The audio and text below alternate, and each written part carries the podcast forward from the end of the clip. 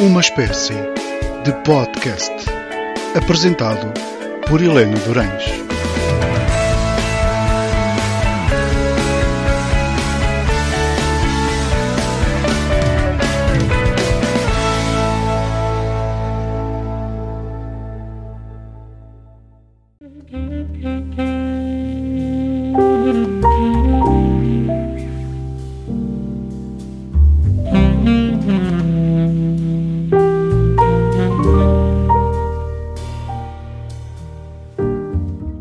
Olá, boa noite, bem-vindos a uma espécie de podcast.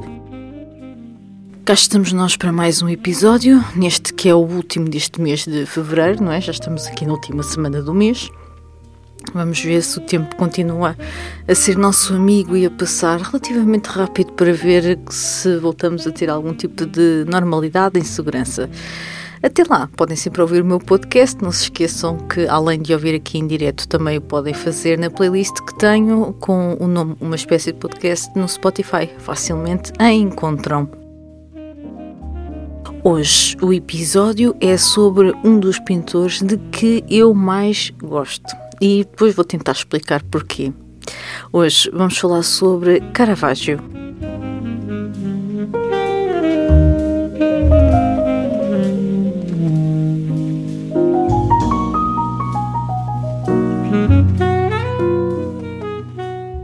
Então, Caravaggio é um pintor italiano cujo seu verdadeiro nome era Michelangelo Merisi, mas ficou conhecido como Caravaggio pelo nome da aldeia onde ele nasceu em 1573, perto de Milão. E então Caravaggio eu trago aqui porquê? Porque, como eu disse, é um dos pintores que eu mais gosto. Já tive o privilégio de ver algumas obras da sua autoria em exposições, em museus, e é realmente extraordinário. Eu acho que para mim é um é talvez o melhor uh, a trabalhar a técnica do claro e do escuro, da luz com, com o escuro, e é, é, realmente muito, muito bonito. Acho que todas as obras que eu vi dele me causaram essa, essa impressão, menos uma, mas é, é extraordinário. Eu tenho, uh, tenho uma história engraçada por causa do Caravaggio na, nas galerias Uffizi em Florença, uh, quando fui em 2019 visitar a cidade.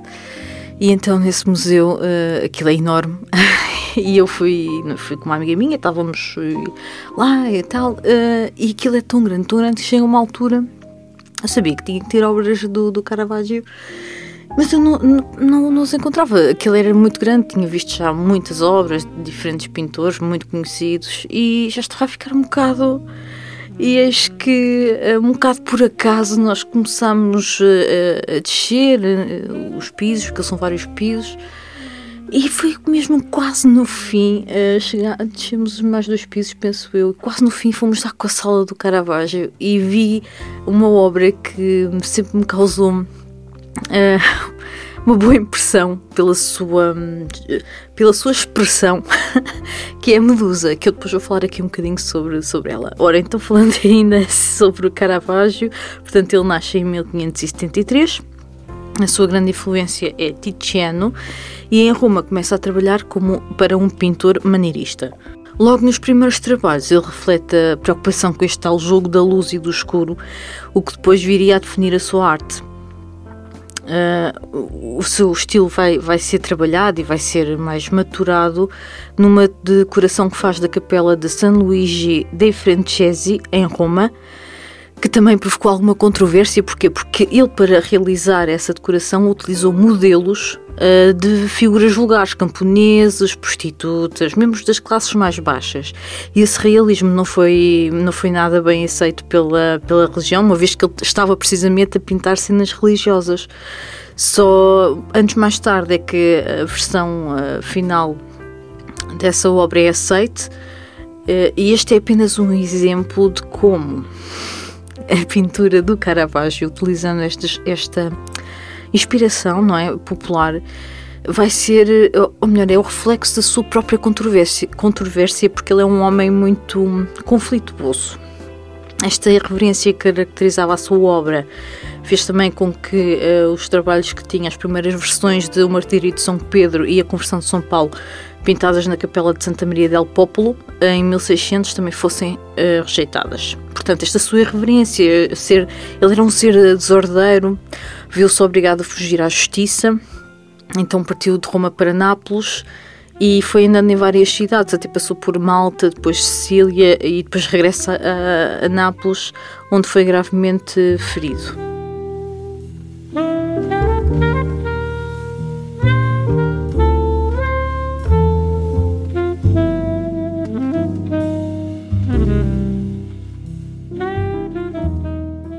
Quem o conheceu que realmente ele metia-se em muitas confusões e qualquer era raro a vez em que não se metia numa num duelo, numa cena de pancadaria, tanto que lá está ele foi colecionando aqui alguns inimigos e, e pessoas que lhe queriam fazer mal e realmente, porque ele metia-se em qualquer confusão. Apesar de ter este gênio, é interessante isto, não? Eu acho que os gênios têm sempre este lado irreverente e, e que depois pode ser muito maior do que o, do que o lado o mais, mais calmo e depois talvez seja essa mesma referência que os torna gênios na arte, mas é o ser humano é realmente muito complexo e, e pensar no Caravaggio desta forma eu não fazia ideia de que ele era assim tão turbulento, mas parece que, que foi até porque ele acaba por morrer em 1610 num pequeno porto na Toscânia com um ataque de malária que foi contraída precisamente durante uma passagem que ele teve pela prisão um, e foi e acho que a prisão até foi foi um mal entendido mas pronto ele foi ficou com com malária e acaba por por morrer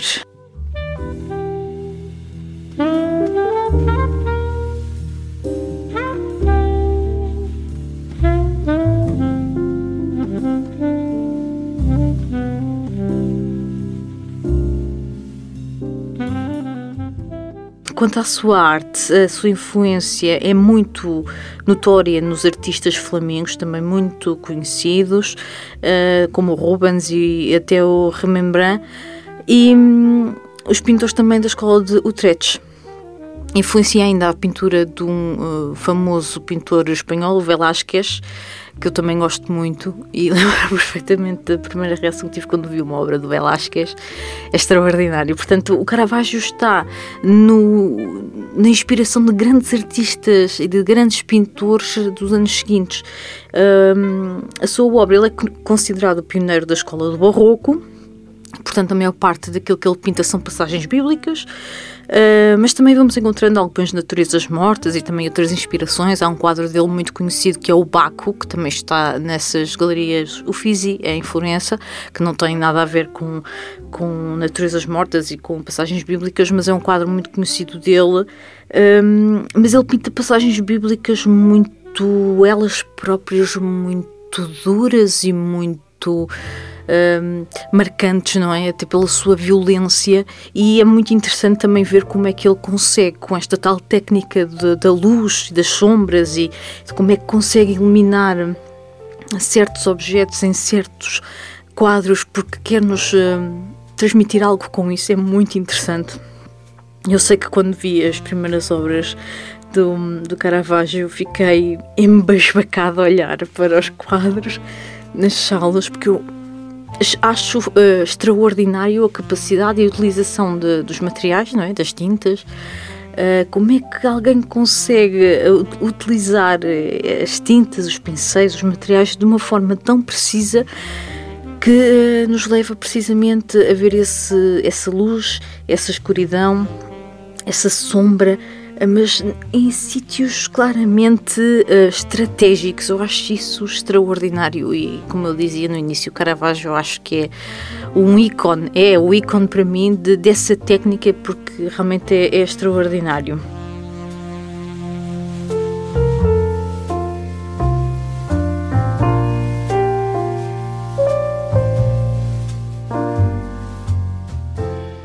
Nessa luminosidade que ele coloca sobre determinados eh, cantos do quadro, quase, não é bem cantos, mas em, em certos elementos, é como se ela hum, se tornasse ainda mais viva porque o resto está mais escuro. Portanto, é esta, esta, esta contradição entre a luz e a sombra que depois são contraditórios, mas não vivem um sem o outro.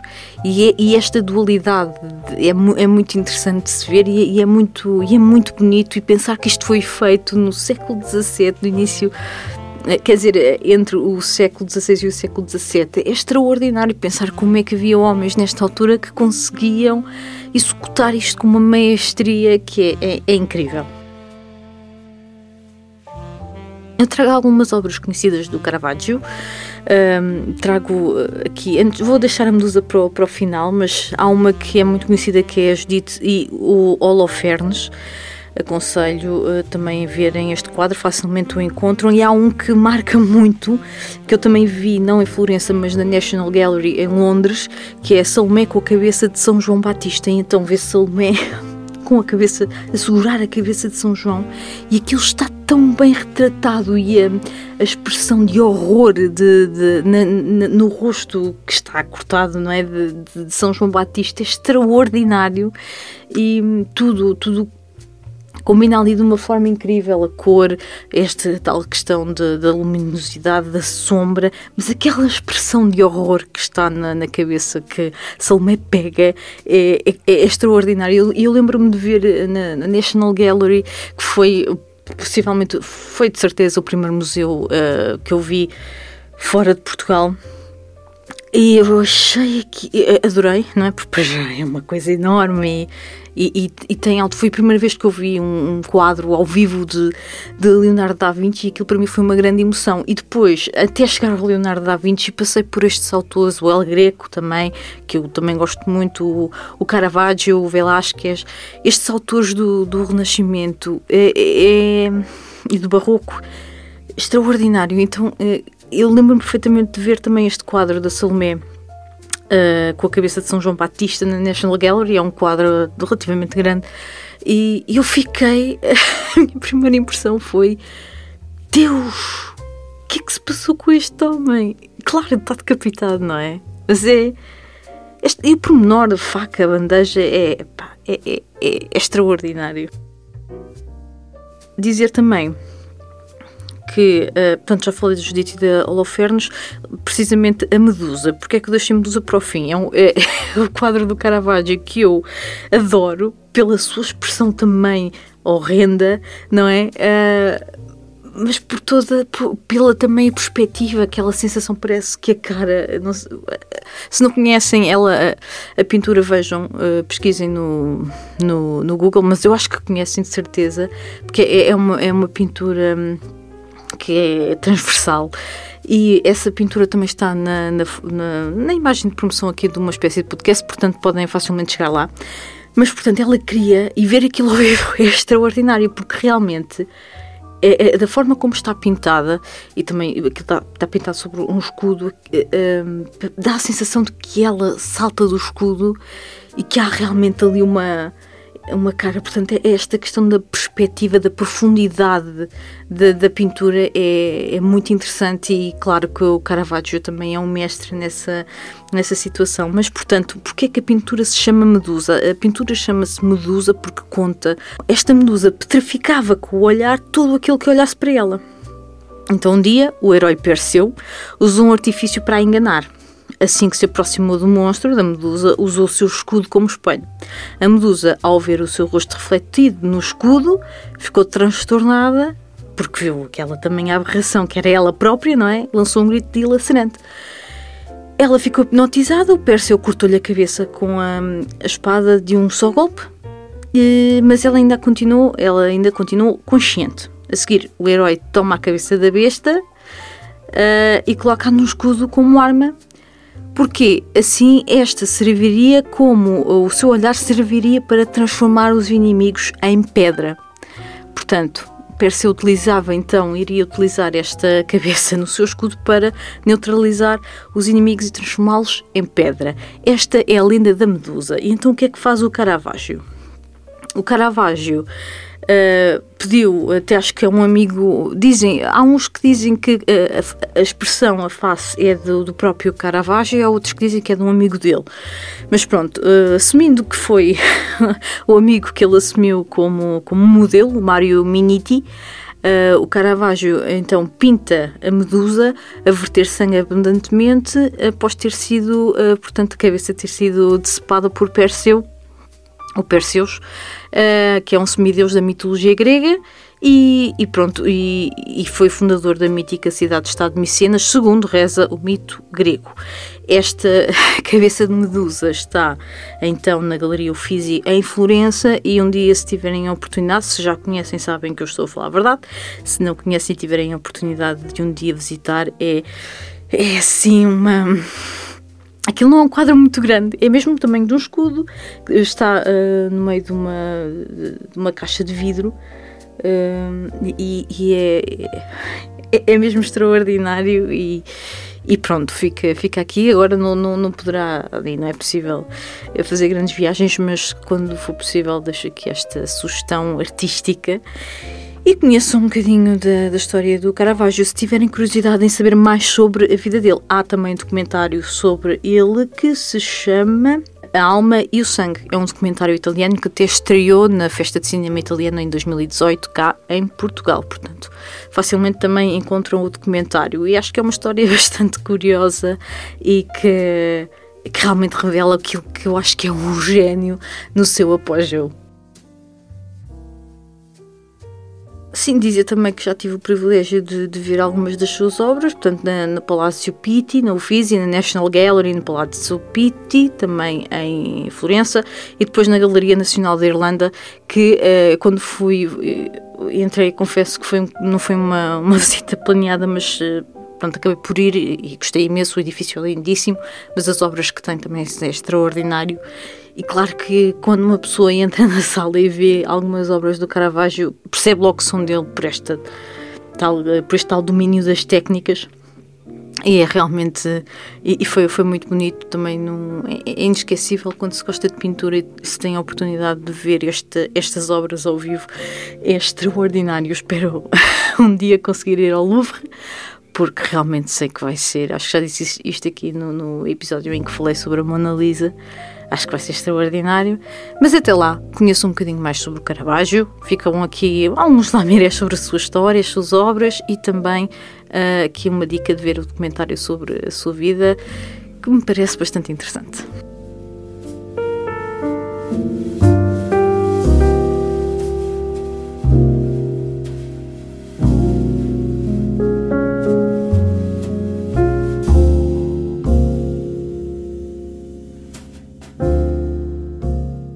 Ora, hoje trago apenas o livro que tenho na estantinha, que ainda não li. Infelizmente não tenho tido muito hábito de ler nos últimos tempos, não sei porquê, não, não tenho dado assim muito para ler. Portanto, trazer aqui um livro que eu já tenha lido e tenho na estante, tenho que os ir guardando. Mas, portanto, trago então mais um livro que tenho na estante e que ainda não li e que é uh, de uma autora portuguesa bastante conhecida. Eu acho que qualquer pessoa conhece um, a Florbela Espanca, portanto, eu trago um livro da Florbela Espanca. Fui, fui eu que o comprei porque eu não sabia que, a Florbela Espanca tinha escrito também contos, pensava uh, apenas que era, era poesia, e então decidi, quando vi este livro, decidi comprar. Portanto, o livro é, tem por título Contos Completos, é uma edição da Bertrand, e portanto, este, este, este Contos, obra completa estes contos completos, antes, melhor dizendo, uh, reúne o primeiro livro de contos da autora, que tinha por título As Máscaras do Destino, editado em 1931, e reúne também o segundo livro da autora, O Dominó Preto, que Florbela Espanca começou a preparar em 1927, mas que só viria a ser publicada em 1982. E esta edição de contos tem ainda uh, alguns contos mais pequenos que ela tinha escrito, alguns contos soltos, como A Oferta do Destino e Alma de Mulher. Portanto, uh, este é então um conjunto de, de, de produção contista de Florbela Espanca, que é uma veia que eu não conheço dela, portanto tenho muita curiosidade de ler estes contos da Florbela. Um, ela é uma personagem muito uh, fora, não é, do comum, acho eu. Toda a sua vida também foi muito atribulada, muito, uh, muito difícil, muito dramática, e, e, eu acho que depois também só se poderia traduzir numa, numa alma poética e também, no, pelos vistos, contista. E tenho curiosidade de, de, de ler este livro, espero, espero fazê-lo fazê em breve, mas uh, deixo aqui esta sugestão. Se também não conheciam os contos de Floribela Espanca, ficam a conhecer e leiam, uh, de certeza que, que, será, que será extraordinário, porque a Floribela na poesia extraordinária e no conto também será.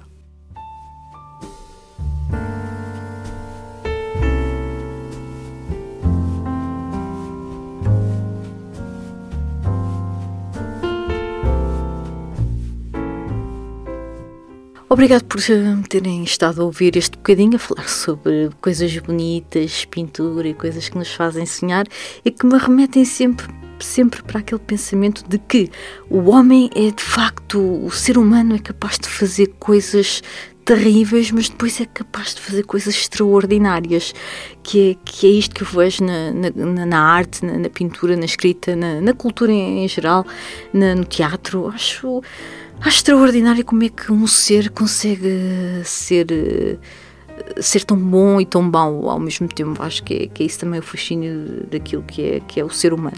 Uh, mas aqui fica este, este episódio sobre o Caravaggio. Espero que tenham gostado. Para a semana cá estarei de volta e logo se vê o que é que trago. mas se quiserem deixar alguma sugestão, já sabem que o podem fazer. Contactar-me através das redes sociais é muito fácil. E pronto, ouvimos-nos para, para a próxima semana. Até lá, tenham uma ótima noite.